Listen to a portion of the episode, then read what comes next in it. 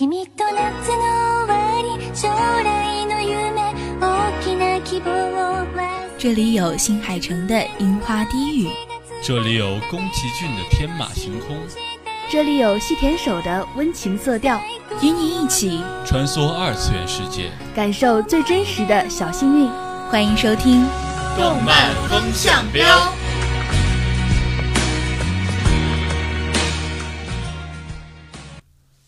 亲爱的听众朋友，大家好，欢迎来到本期动漫风向标，我是小波咸菜，我是小波铁蛋儿，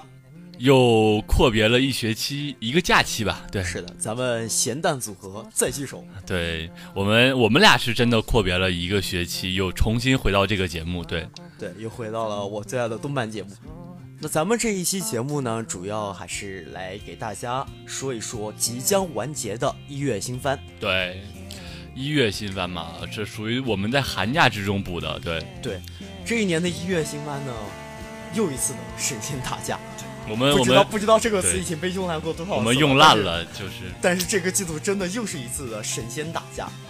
就包括我们一直非常期待的一些热门 IP 的续集，像《刀剑神域》、《灵能百分百》，还有《约会大作战》。其中呢，还有一些黑马的新番，包括像《辉夜大小姐想让我告白》，还有《约定的梦幻岛》，还有什么《盾之勇者成名录》，或者是五等分的花嫁等等等等。这一期呢，咱们就来给大家介绍介绍这些最好的一月新番。呃，阿贤最近被阿蛋推荐的有《辉夜大小姐想让我告白》这样的这样一部番，还有我们之前说的那个《多罗罗》啊，之前没有提到是吧？对，呃，但是多罗也是一部非常热门、非常牛逼的。那我们这一期给大家介绍的第一部番呢，就是《约会大作战》第三季，《约会大崩战》。对对对对对，其实这个很多 UP 主都已经说过这个问题了，就是《约会大作战》从它海报 PV 第一话放出来的时候，就是从头至尾彻彻底底的完全崩掉。嗯，很显然它是属于本季。被献祭的第一部神番，对。不过怎么说呢？这可能也是一种行业内我们不能理解的操作吧。就是把他的第一季，把他的 PV，把他的海报做的特别特别烂，然后从第二集开始又有一种神一样的转折。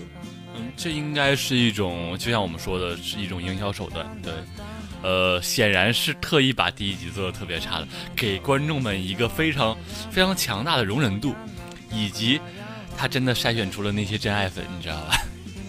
这一期《约会大作战》第三季，相当于是外包给节操社，给他来做了。但是节操社也显然没有给他节操，对对，显然是没有节操的，把这个这么大的 IP 给做崩了。当然，有很多网友会说了，因为《一拳超人》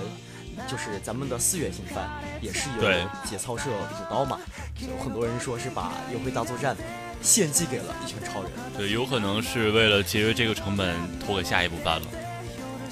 说完了这么一部崩漫，那我们就自然得说一部不崩的。呃，咸菜最近主看的《多罗罗》，嗯，《多罗罗》首先提一下它的原著是谁写谁画的？对，它是原著是有同名漫画，源自漫画之神手冢治虫。呃，手冢治虫呢，真的是属于影响了一个时代，以至于后面很多时代的一个画师，要不然也不会被称之为漫画之神。咱们这个片子《多罗罗》呢，主要是讲述了古日本一个君不君、臣不臣的时代，诸侯混战，民不聊生。一名武士醍醐景光为了出人头地、统一天下，而将自己即将出生的儿子献祭给了四十八个魔神。在他们的儿子白骨丸长大成人之后，遇到了多罗罗，和他一起踏上了屠杀魔神、夺回身体的路途。动画的设定上基本上和漫画没有什么特别大的改变，唯一就是说四十八个魔神变成了十二个魔神，因为这个四十八个魔神想必就要搞四十八集了，就有点多，实在是太多了。是的，然后另外一个值得一提的，因为咸菜现在是搞日语嘛，就是能稍稍理解了一下子。呃，比如说这个醍醐景光，日本在那个时代其实是有一名天皇，就叫做醍醐天皇的。我猜他应该是有天皇的血统，就是对，真不是很。所以说他才会有这样的一个就是想法，想要重新平定天下，才有这么大的一个野心。然后以及这个君不君臣不臣的时代呢，是那个日本的室町时代，呃，室町幕府当时是处在一个威望倒塌的一个程度上，所以说整个日本开始了混战，这是一个属于说取自真实历史背景的一个时代故事，有点像中国的很多故事都是喜欢像《水浒传》。《三国演义》这样的，这样的也蛮喜欢取历史背景的。这个我们不了解的话，比如说我们外国人嘛，我们属于外国人。对 对对，对外国人不会了解他们本国的历史，就不是会特别的关注这个背景。我相信他们本国的观众呢，看起来的话，可能就会另有一番感觉。像外国人看《三国演义》，你知道，你就不会连前面的汉室，连后面的那个东晋啊、西晋什么的，就没有那种。少了一种历史感，就没有那种本土文化的代入感。对对对，这部番它的打斗啊、制作呀，包括说这个动画连连连贯性，然后包括经费都是非常非常之足的，OP 也是非常非常好听的。那咱们刚刚说了一个本土文化的代入感，下面这部番呢，就是咱们所有中国的二次元迷们特别会有本土文化代入感的一部番，叫做《萌妻食神》。这部《萌妻食神》呢，主要是说了热爱制作美食的少女叶佳瑶被土匪抢上了黑风寨，并嫁给了黑风寨的三当家夏淳于，而夏淳于的真实身份是靖安侯世子爷。黑风寨被攻破后，二人因误会而失散。叶佳瑶女扮男装来到了金陵，凭借自己精湛的厨艺打下了金陵的美食江山，成为金陵美食界，成为金陵饮食界的霸主。而夏淳于与叶佳瑶在黑风寨失散后，才发现自己早已陷入了这段感情。二人在金陵重逢之后，夏纯瑜克服了重重困难，与叶佳瑶终成眷属。呃，我们想必会更有一部分代入感，毕竟说我们就在金陵。对，对对对。然后更值得咸菜关注的是，它是原著是阅文集团紫一二八幺所写的同名小说。对，而且这部。小说的话，其实不仅是动漫了，它在一八年四月二十三号的时候，也是在腾讯视频上面播出了他的翻拍的同名电视剧，在上线三个小时之后就已经破了一亿。就咱们这部番呢，其实题材还算是比较新颖吧，虽然它是一个综合了大家看过很多遍的穿越题材，嗯，看过了很多遍的美食题材。看过了很多遍的爱情题材，但是这部片子呢，把这个三个题材结合在一起，反而是给铁蛋我一个比较不一样的观影体验。而且这部片子是从作画、从剧本上面来说，我觉得可能都是一个国产动漫的一个一个新的一个高度。可以说哦，我还真的没有看这部番，呃，我好像看了一个拍开头。就是我我个人是比较注重于声优的那种和谐程度的，你知道，就是你会不会有违和感？我我可能当时还是被一点不违和感刺激到了，所以说就没有继续往下看。呃，但是想必这个题材其实是咸菜也所也很喜欢的美食嘛，又是金陵，你就不是刺激我去吃东西吗？咸菜的下一步是不是准备去大盘子小碗了？那咱们推荐的第三部番剧呢，就是。这一季的龙头新番《辉夜大小姐想让我告白》，这部番呢可以说是在神仙打架的一月番当中披荆斩棘，将《灵能百分百》第二集斩入马下，将《刀剑神域》斩入马下，将《约会大作战》斩入马下，在 B 站成功拿下了九点九分的评分，成为了目前一月番的龙头老大。一大群有前途的秀才所聚集的秀之院学院。在那里，学生会相遇副会长四宫辉夜与会长白银玉行，原本应该是彼此受到了对方吸引，但是想不到过了半年了，却仍然什么事情都没有发生。最麻烦的是，这两个自尊心超强、无法坦率的家伙，想方设法让对方向自己先告白。其实我在一月番播出之前啊。我就是看到了有一些 UP 主就开始做一些新番的讨论嘛，我就是我我也是注意到了这部番，但是就像我之前看过的一些，说什么好想告诉你啊啊啊，还有这些这些，我以为应该是都是这种套路的那种纯情，对对，特别甜特别腻的那种番，但是这部番让我看到好爽，我感觉自己像在看战斗番一样，特别爽。但是我我跟你说，嗯。嗯虽然虽然阿蛋是这么说了，但是听众朋友们还是要记住，他还是甜到腻的，对。对对对，它是给你爽的同时给你胃疼。对对对，它其实很神奇，这部番的设计真的是非常的厉害。为什么它能坐稳龙头，就是源于它这个神奇的设计。因为本身，呃，相信你们如果去看了一两集啊，或者是去看了原作漫画，你就会知道，两个人的这个战斗其实仅仅是在那个学生会的工作室里的文戏，但是让他就产生了一种打斗的感觉，就是热血。这个就是一个智斗吧，算是它不是那种拳拳到肉的那种打击感对对，对它是那种用脑子的智斗。对，而且是他还选择了，虽然是智斗，但是选择了一个比较轻松的题材，就就让大家不会去细究那些东西，因为是如果是战斗番的话，你不管再怎么样的话，我们都会去细究它的合理性的。而且除了这些的话，它在制作的方向上面也和其他的一些番剧有着得天独厚的优势，就是它是一个单元剧的形式来做的。像我们呃看的其他的、对，其他的番剧，它都是基本上都是有一个主线的。比如说我们看的这一部《辉夜大小姐想让我们告白》，还有我们之前特别火的《齐木楠雄的灾难》，他们都是以一个单元剧的形式来制作的。没有一个主线的话，他们就不会有一个这么样一个包袱。对，不会被限制住对。，万一脱离了主线，也不会给人有那种观感上的影响。嗯，它是一个比较取巧的设计吧。对对对，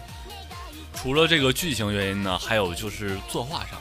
就是画风这个东西本来是没有一个好坏的标准的。对于我们来说嘛，经常把那个画风和作画这个东西搞混，就是比如说多罗罗，其实我我觉得很棒啊，但是很多人觉得多罗罗崩掉了。事实上呢，多罗罗的画风是那种比较复古的画风，就是线条就是特意是这么做的，